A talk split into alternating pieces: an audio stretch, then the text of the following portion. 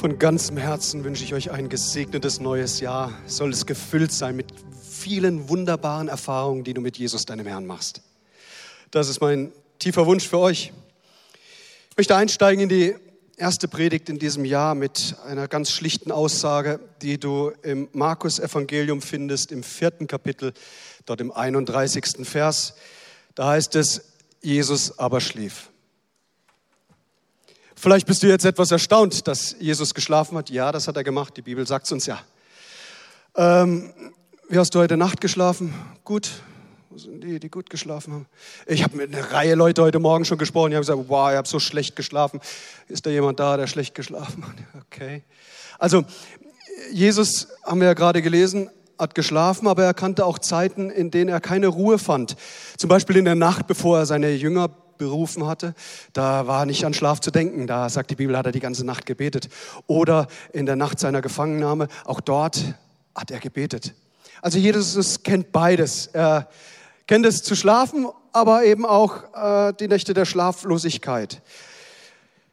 Wir haben gelesen, Jesus aber schlief und zunächst einmal ist an dieser Aussage gar nichts Ungewöhnliches. Ich finde, äh, gut schlafen ist wunderbar. Sich abends ins Bett legen, morgens erholt aufwachen, das ist etwas sehr, sehr Schönes. Die, dieser Vers ist noch nicht zu Ende. Da heißt es, Jesus aber schlief und dann im zweiten Teil hinten im Boot auf einem Kissen. So schön, wie Markus das detailliert sagt. Er beschreibt den Ort, nämlich hinten im Boot, und dann sagt er, dass Jesus ein Kissen gehabt hat. Schläft irgendjemand mit Kissen? Äh, wenn wir irgendwo auswärts, Reisedienst oder so unterwegs sind, ich nehme ganz gern mein eigenes Kissen mit. Du weißt nie, was dich in irgendeinem Hotel dieser Welt antrifft.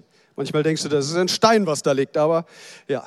Also Jesus hatte sein Kissen. Ähm, Rückenschläfer im Raum, Seitenschläfer, liegen Leute auf dem Bauch. Ja, Nicole berichtet mir Seite oder manchmal auch Bauch.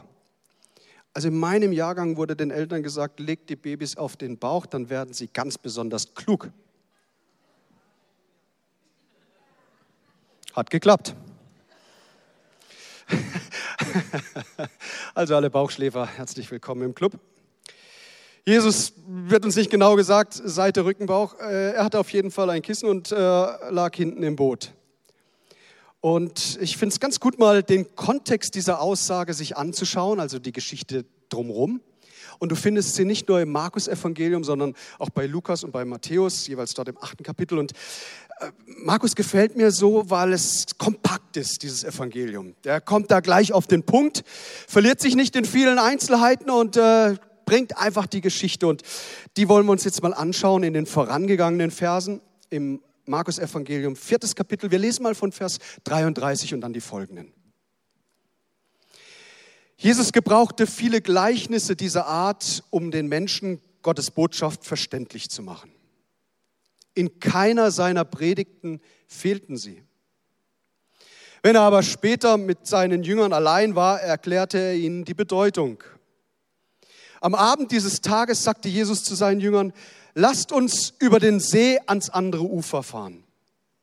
Sie schickten die Menschen nach Hause und fuhren mit dem Boot, in dem Jesus saß, auf den See hinaus. Einige andere Boote folgten ihnen. Also es war wohl offensichtlich ein ganz anstrengender Gospel Studies Tag im Leben von Jesus. Er unterrichtete ganz viele Leute. Er, er, erzählte über das Reich Gottes und er gebrauchte Bilder, die die Leute dann auch verstehen konnten. Und manches musste auch nochmal erklärt werden. Und bei seinen Jüngern nahm er sich besonders viel Zeit, das im Detail zu erklären.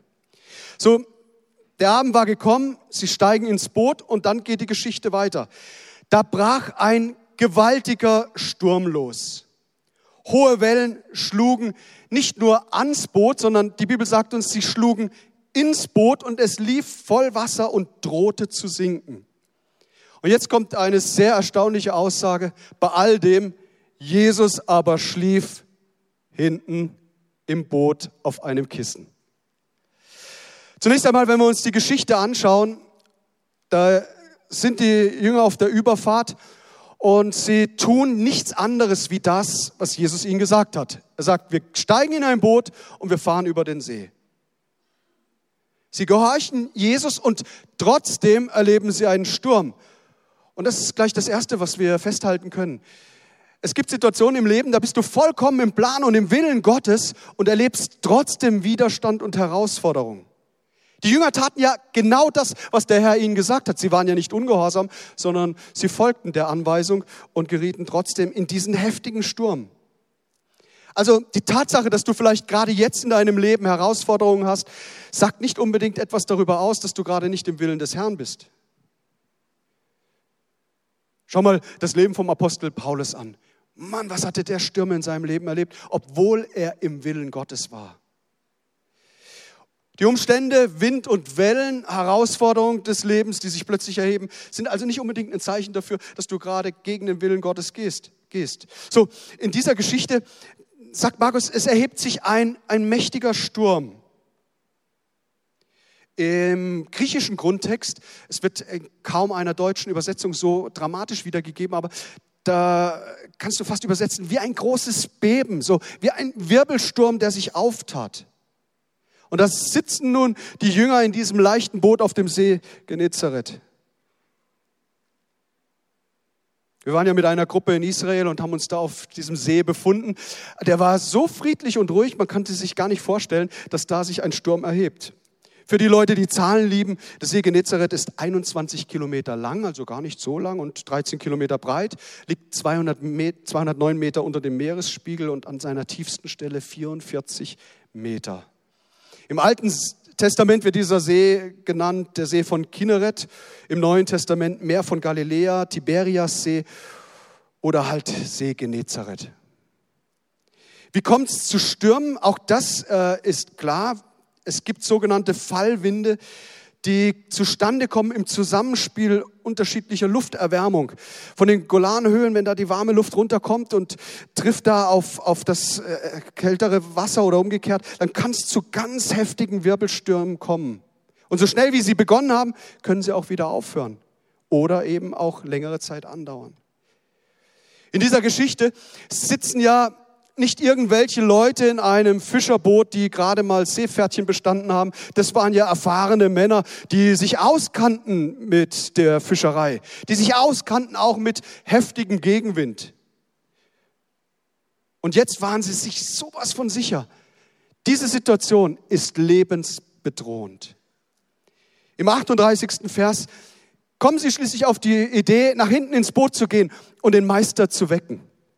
Sie wecken ihn auf und sprechen zu ihm, Lehrer, kümmert es dich nicht, dass wir umkommen. Das ist ein Ausdruck totaler Hilflosigkeit. Die waren extremst überfordert mit der Situation. Der Sturm war so heftig, das hatten offensichtlich diese Leute auch noch nicht so erlebt. Ich wünsche dir von Herzen, dass du gerade Ruhe in deinem Leben hast. Aber vielleicht bist du hier und sagst, bin ganz schön stürmisch in das neue Jahr eingestiegen. Ehrlich gesagt, rund um die Weihnachtszeit, das war für Nicole und für mich nicht so stille Nacht. Da gab es eine Menge an Herausforderungen. Und ich rede nicht von den Dingen, die immer an Weihnachten sind, sondern drumherum. Und wir waren dankbar für Leute, die mitgebetet haben und wir auch durch diesen Sturm gut hindurchgekommen sind. Aber hey, es kann ja Herausforderungen geben, ganz unterschiedlicher Natur.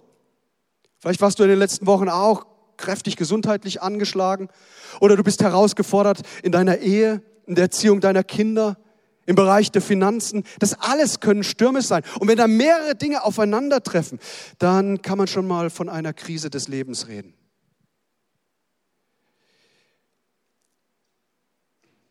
Die wecken Jesus auf und es ist wie ein Vorwurf. Lehrer, bockt es dich überhaupt nicht, dass wir jetzt umkommen. Ich möchte dir sagen, in den Stürmen des Lebens ist so wichtig, dass wir uns immer daran erinnern, was sagt eigentlich Gott. Wir fokussieren uns dann manchmal auf die Not, auf die Herausforderung und vergessen, dass es da Verheißungen Gottes gibt in unserem Leben, von denen Gott nicht abgerückt ist. Jesus sagt ja nicht zu seinen Jungs, ey, wir probieren mal, ob wir über den See kommen. Vielleicht gehen wir auch in der Hälfte des Sees alle miteinander unter. Hat Jesus das gesagt? Nein, Jesus sagt, lasst uns rüberfahren. Also ins Boot gehen, übersetzen, anlegen, aussteigen. Genau das ist das, was Jesus gesagt hat. Er sagt auch dir in deinem Leben nicht, hey, schauen wir mal, wie das, wie das, ob das gut gehen kann mit dir. Das Wort des Herrn ist, wir werden ablegen und drüben ankommen. Das ist die Verheißung. Weißt du, Gott erhält sein Wort. Und seine Verheißung, er nimmt sie nicht zurück in unserem Leben. Er sagt nicht, ich bringe dich bis zur Hälfte und dann gehst du unter. Nein, wann immer wir gefährdet sind, unterzugehen, kommt seine starke, mächtige Hand und hebt uns heraus. In den Stürmen der Krankheit ruft er die Verheißung der Heilung in dein Leben hinein. In dem Mangel an Finanzen ruft Gott seine Ruhe und seinen Überfluss in dein Leben hinein. Aus dem Sturm deiner, deiner inneren Seele ruft er sein Shalom, seinen göttlichen Frieden. Das sind seine Verheißungen und er lässt dich nicht los. Kann irgendjemand mal ein lautes Amen sagen hier im Raum? Er hält sich an seine Verheißung. Wir sehen also, Verheißungen sind immer auch angefochten. Zwischen dem Empfangen einer Verheißung Gottes und der Erfüllung kommt so mancher Sturm auch in unser Leben. Vielleicht warst du extrem motiviert, in einer Sache loszulegen und dann kommt der erste Widerstand. Lass dich nicht aufhalten, bleibe dran.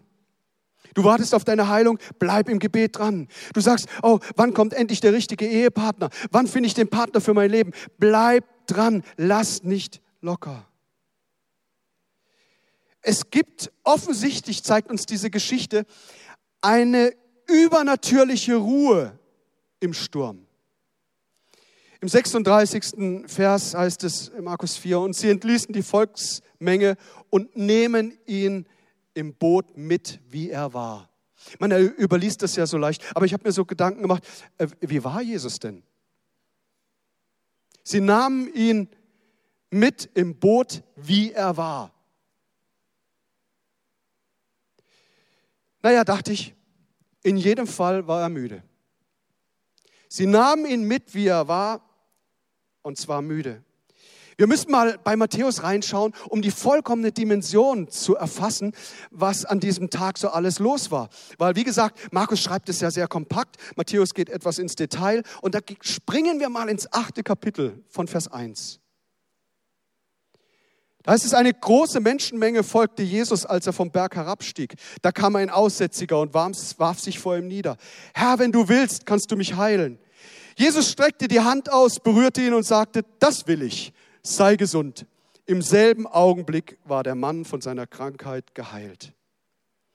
Im Prinzip würde das eigentlich lang für einen Arbeitstag, oder?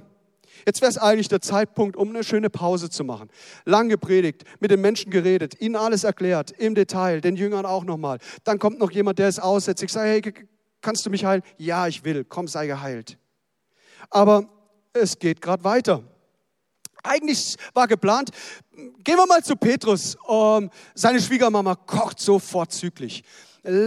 Legen wir eine Pause ein. Und dann kommen sie in das Haus. Wir sind im 14. Vers im gleichen Kapitel, Matthäus 8. Da kommt Jesus in das Haus von Petrus und stellt Folgendes fest. Die Küche ist kalt und die Stirn der Frau heiß. Da liegt die Schwiegermutter mit Petrus, von Petrus mit hohem Fieber im Bett. Jesus ergriff ihre Hand, sofort verschwand das Fieber, sie konnte sogar aufstehen und für ihre Gäste sorgen. Eigentlich mal durchatmen. Aber dann kommt eben noch im Weiteren der Abend und man brachte viele von Dämonen beherrschte Menschen zu Jesus. Jesus brauchte nur ein Wort zu sagen und die Besessenen wurden frei und alle Kranken geheilt. Oh, glücklicherweise war immer nur ein Wort notwendig. Aber es heißt, viele waren es, die hier hineingedrängt sind. So sollte sich erfüllen, was Gott durch den Propheten Jesaja vorhergesagt hatte. Er nahm unsere Leiden auf sich und trug unsere Krankheiten. Als Jesus merkte, dass die Menschenmenge um ihn immer größer wurde, wollte er sich von seinen Jüngern mit einem Boot an das andere Ufer des Sees fahren lassen. Da denkst du, jetzt muss eigentlich gut sein, aber war es auch noch nicht. Da kommt ein Schriftgelehrter zu ihm und sagt, Lehrer, ich will mit dir gehen, ganz gleich wohin. Und dann wird das Gespräch etwas konfrontativ, herausfordernd, sagt Jesus, die Füchse haben ihren Bau und die Vögel ihre Nester, aber der Menschensohn hat keinen Platz, an dem er sich ausruhen kann. Einer, der zu seinen Jüngern gehörte, bat Jesus, Herr, lass mich erst noch nach Hause gehen und meinen Vater bestatten. Doch Jesus erwiderte, komm jetzt mit mir, überlass es den Toten, ihre Toten zu begraben. Dann, danach stieg Jesus in das Boot und fuhr mit seinen Jüngern hinweg. Also Matthäus sagt, es waren tausende Menschen, die mit Erwartungen an Jesus gekommen sind. Ob du es glaubst oder nicht, aber Predigen kostet schon Kraft. Und das war auch bei Jesus nicht anders. Nach so einem langen Tag, an dem er die Menschen gelehrt hat, das hat Kraft gekostet. Aber noch mehr Kraft kostet es, wenn Menschen kommen mit einer Erwartung. Und ich weiß, von was ich sprich, weil da waren Erwartungen da von so vielen. Und dann wurde hier eine Info weitergegeben, da eine Aussage gemacht, hier gesprochen. Und das alles hat richtig viel Kraft gekostet. Und so nehmen sie Jesus mit ins Boot und die nehmen einen müden Jesus mit. Und sicherlich trägt ein arbeitsreicher Tag dazu bei, dass du gut schläfst. Aber manchmal kann man echt auch müde sein und keinen Schlaf finden. Anders bei Jesus. Er liegt hinten im Boot, schläft tief und fest und dann kommen sie in den Sturm und jetzt kommt die Reaktion der Jünger. Sie sind ärgerlich darüber, weil sie denken, hey, dieser Jesus, der hat alle Tausenden gedient, aber uns, wir sind ihm offensichtlich egal. Und dann wecken sie ihn und sagen, hey, Jesus, äh, ist, ist es eigentlich wurscht, dass wir umkommen? Und tatsächlich interessiert Jesus diesen Sturm nicht die Bohne, weil er weiß, wir kommen an. Offensichtlich hat er eine göttliche, eine göttliche Ruhe in sich, die trotz des heftigen Sturms, der so lebensbedrohlich war, ihm Ruhe und Frieden gibt. Ich dachte so, wie, wie reagieren wir in Zeiten des Sturms? Es gibt zwei Möglichkeiten. Du kannst es tun wie die Jünger, dich aufregen über Gott, der deiner Meinung nach vielleicht dich vergessen hat. Du kannst anfangen zu meckern, zu klagen, deinen Glauben über Bord werfen. Oder du sagst, ich richte meinen Blick auf Jesus, von dem Frieden, Shalom, Ruhe ausgeht in Zeiten der Herausforderung.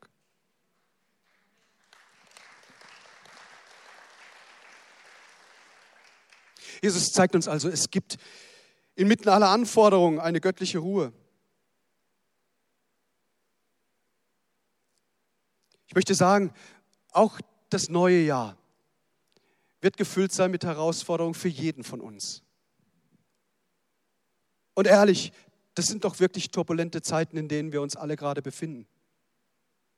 Und wenn du anfängst, deinen Blick zu konzentrieren auf die Panikmache, auch das, was in den Medien stattfindet, dann wird das eine Unruhe auslösen. Oder du richtest deinen Blick auf Jesus, dem, der sagt, ich habe diese Welt in meiner Hand, nichts entgleitet mir, ich bin in Kontrolle, ihr Lieben. Das sagt Gott uns, das verheißt er uns. Ich werde nie vergessen, Nicole und ich waren in Südafrika auf einer Safari, wunderschön, da, wow, wir, wir haben die, die Tiere gesehen, Big Five und so weiter. Und dann plötzlich ziehen dunkle Wolken auf und es fängt an zu regnen. Und der Ranger vorne im, im Jeep sa sagt uns nach hinten, hey, haltet euch gut fest, das wird eine rasante Fahrt. Tatsächlich haben wir uns gut festgehalten. Auch in dem Wissen, hey, wenn es mich aus der Karre schleudert, da sind noch ein paar Löwen um die Ecke. Da hältst du dich besonders gut fest.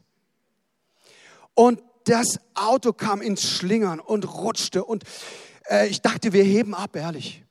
Und es war kein so schönes Gefühl. Und dann tat ich Folgendes. Ich schaute nach vorne und sah im Seitenspiegel das Gesicht des Rangers. Und hey, der freute sich so sehr, dass es endlich mal regnet in seinem Land. Dem ging das Lachen nicht aus dem Gesicht. Und während dieser äh, anspruchsvollen Fahrt, sage ich mal so, habe ich immer wieder in den Seitenspiegel geschaut und dachte mir, solange der Ranger lächelt, ist alles gut. Und das möchte ich dir sagen. Schau auf Jesus in Zeiten des Sturms. Schau auf ihn, der echten inneren Frieden bringt. Wenn wir längst am Ende unserer Kraft sind, dann ist Jesus noch längst nicht am Ende.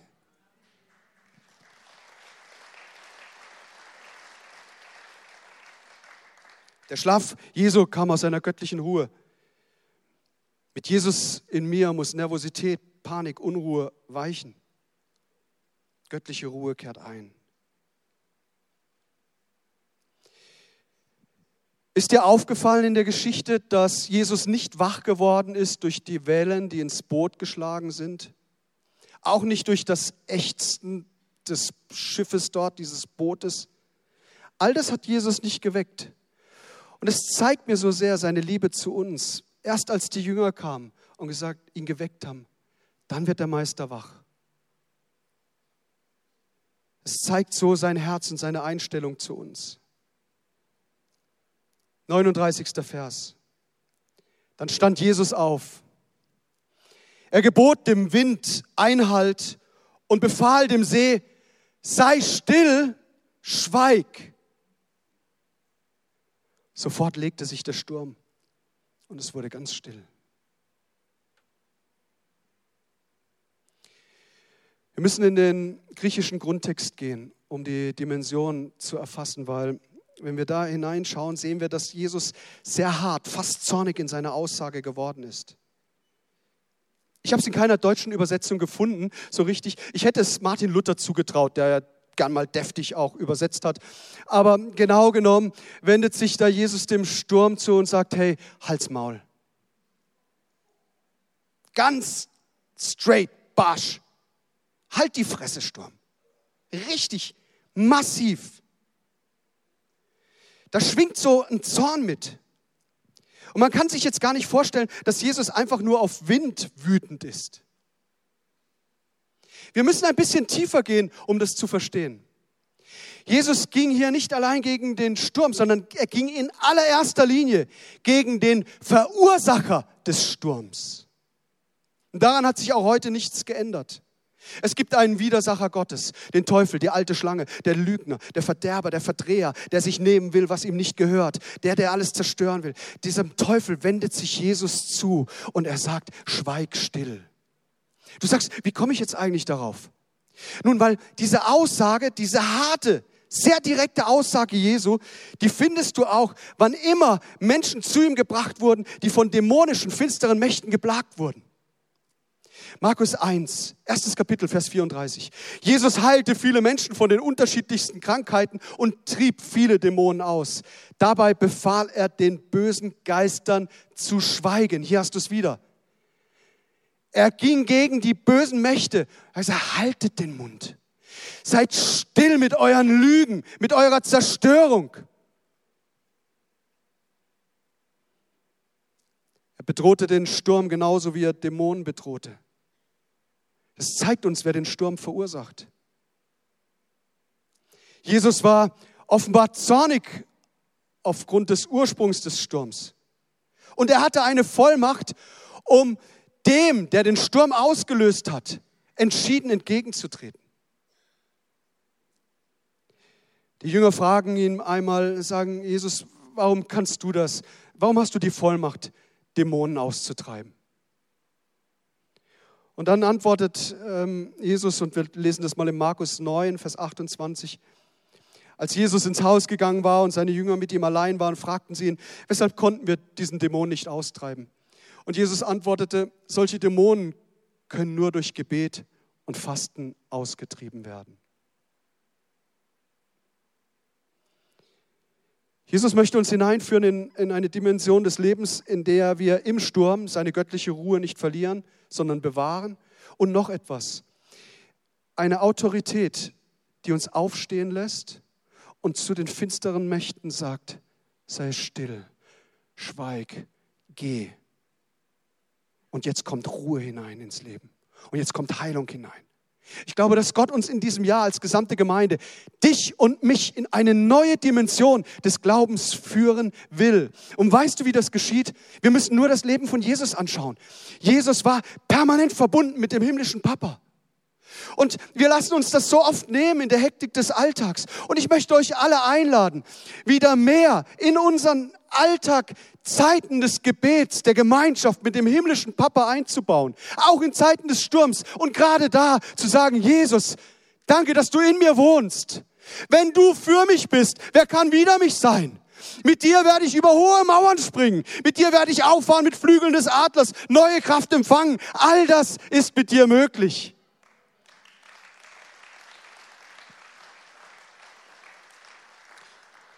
Ganz bewusst haben wir am Anfang des Jahres eine Fasten- und Gebetswoche geplant. Sie beginnt am 15. Januar bis zum 19. Januar und wir treffen uns morgens und abends.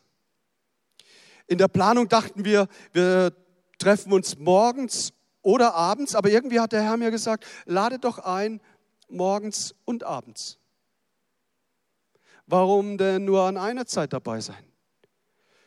Und ich möchte dich einladen in dieser Woche, dein Gebetsleben auf ein ganz neues Level zu bringen. Das braucht eine Entscheidung und natürlich, das ist auch freiwillig. Aber ich möchte so darum werben, dass wir in eine neue Dimension des Lebens der Vollmacht hineinkommen und die erwächst durch die Zeit mit unserem Herrn. Vielleicht hast du schon oft gefastet, vielleicht auch noch nie in deinem Leben. Es gibt ja unterschiedliche Möglichkeiten. Du kannst ähm, ein partielles Fast machen, indem du vielleicht die ein oder andere Mahlzeit weglässt und in dieser Zeit ganz besonders dem Gebet Gott suchst. Oder du sagst, hey, ich, ich tue von Social Medias mal Fasten, eine Woche einfach mal nicht in Insta gehen, in Facebook, äh, WhatsApp und was, was sonst so dein Leben ausmacht. Einfach mal eine Pause einlegen. Weniger Medien konsumieren. Oder du entscheidest dich für ein normales Fasten, indem du das Essen weglässt, nur trinkst. Besten Wasser, Tee. Du solltest das gut vorbereiten und wenn dich das interessiert, wie man das gut vorbereitet, wende dich einfach bei uns in, äh, ins Büro. Wir haben da eine, eine, ganz gute Aufstellung. Wir werden das auch per Mail allen Mitgliedern zusenden. Du sagst, ach Mensch, ich bin kein Mitglied, was mache ich denn? Werd Mitglied. Oder ruf an und sag, äh, könntet ihr es mir zuschicken? Machen wir auch. Ähm, eine Zeit, in der wir uns richtig einlassen auf diese Dimension der Vollmacht, die Jesus für dich und für mich hat. Die Geschichte Markus 4, Vers 40 endet damit, dass Jesus seine Jünger eigentlich ein bisschen tadelt oder er fordert sie heraus. Der Sturm hat sich gelegt, es ist Stille und Jesus sagt, warum habt ihr Angst?